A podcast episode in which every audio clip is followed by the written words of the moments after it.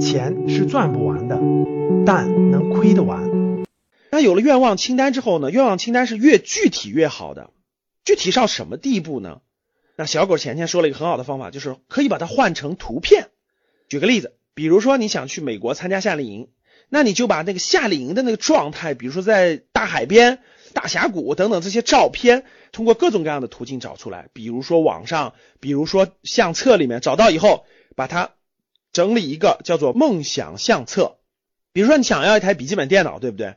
那这台笔记本电脑的这种画册，它的样子，你就把它图片找到，然后把它放到你的梦想相册里。你只要打开你的梦想相册呢，你就可以看到你想要的东西。其实我觉得这个也是非常非常重要的一种潜意识的力量。你把它具体的图形放在一个相册里或贴在墙上，其实都是可以的。这就是要把这个愿望清单变成具体的图像展现出来。图像要比文字更能激发我们的想象力，对吧？那每天呢要看一到两次你的这个梦想相册，所以一般我建议大家呢把这个图片贴在你的工作室的墙上，或者贴在你的写字台的旁边、电脑的旁边，然后呢每天都看一到两次，每天都看一到两次，这就叫激发你的渴望。当你把这种渴望激发出来的时候呢，你一定会想到办法去得到它，这是非常非常重要的方式方法，对吧？所以我重复一下，第一个是列出来你的愿望清单。然后呢，列出愿望清单之后呢，把它越具体越好，而且最后锁定在三件非常重要的事情上。第三点呢，就是把最重要的这三点换成图片，找到跟这三点相关的图片，把它贴在墙上或者放在你的相册里。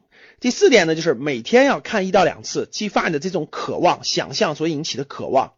那第五点非常重要的，那为了实现这三个愿望，对不对？那我们肯定是要有钱才能实现的，对吧？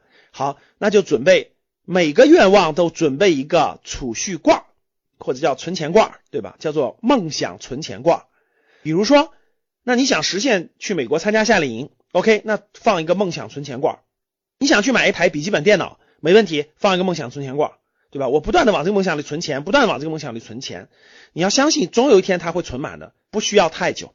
所以这个梦想存钱罐呢，就跟这种金钱的力量所联系起来了。小狗钱钱这本书呢，给我们传达的财商的方向呢，我觉得是非常好的。它也告诉我们，钱会成为我们生活中一种令人愉快的力量。就跟我在上一本书《富爸爸穷爸爸》给大家讲解的一样，金钱是一种力量，它可以让我们成为改变我们自己命运，甚至是改变别人命运的一种力量。这就是我们正确的财商观的一种提炼。那这本书呢，同样也告诉我们了，钱会成为你生活当中令人愉快的一种力量。好的，那怎么让它愉快呢？它可以帮我们实现梦想，所以我们设了一个梦想储蓄罐，希望把我们的梦想呢，通过金钱这种力量去实现我们的梦想。这就是金钱很重要的一个价值，它可以让我们生活的很愉快，去实现我们所期望的梦想。很多成年人听到这儿的时候，觉得这有什么作用吗？可能不屑一顾，觉得这是孩子的事情。其实，大家可以自己问自己一点：你是否真的认真的重视过你的愿望呢？如果你重视过，你一定会去想办法完成它的。我给大家分享一个我成长当中的很有意思的一个故事。在大学刚毕业一年左右的时候，呃，北漂嘛，我曾经在北京的一个多个房间的房间里面合住嘛，我跟我的两个同事合住在一个比较大的房间里。那我记得当时那个房间的租金要一千五百块钱，我们三个人分担，那一个人就要五百，对吧？那那整个我们那个大房间里呢，有四到五个房间，其中有一个很小很小的房间，那个房间可能大概就有九到十平米，住着一个小男孩。那男孩呢，大概也是差不多大学刚毕业那样的，因为他搬了很多东西进他那个房间，我帮他搬东西。搬完之后呢，我就看到第二天他在墙上贴了一张地图。这张地图呢是一张澳大利亚的地图。我说为什么你不贴一张中国的地图，贴一张澳大利亚的地图呢？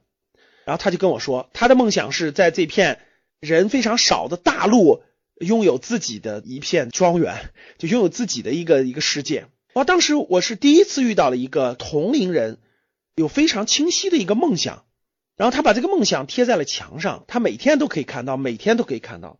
其实呢，我们俩只交流了短短的几分钟。当时我帮他搬完东西以后，啊，我看到他在墙上贴着这张地图的一个想法，哇，快二十年之前的事情了。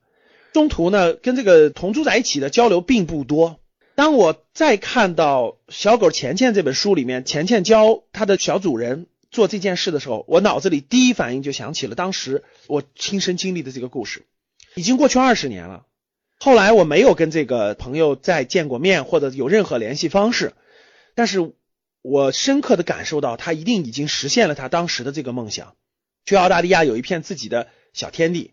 我能清晰的感受到，所以呢，每一个人是否足够认真的对待他的愿望，呃，我觉得这个是非常非常重要的。呃，如果他足够认真的对待，我相信他会实现的。这是小狗钱钱给他的主人的一个非常重要的激发他的想象力，激发他这种强烈的渴望，让他去寻找机会的方法。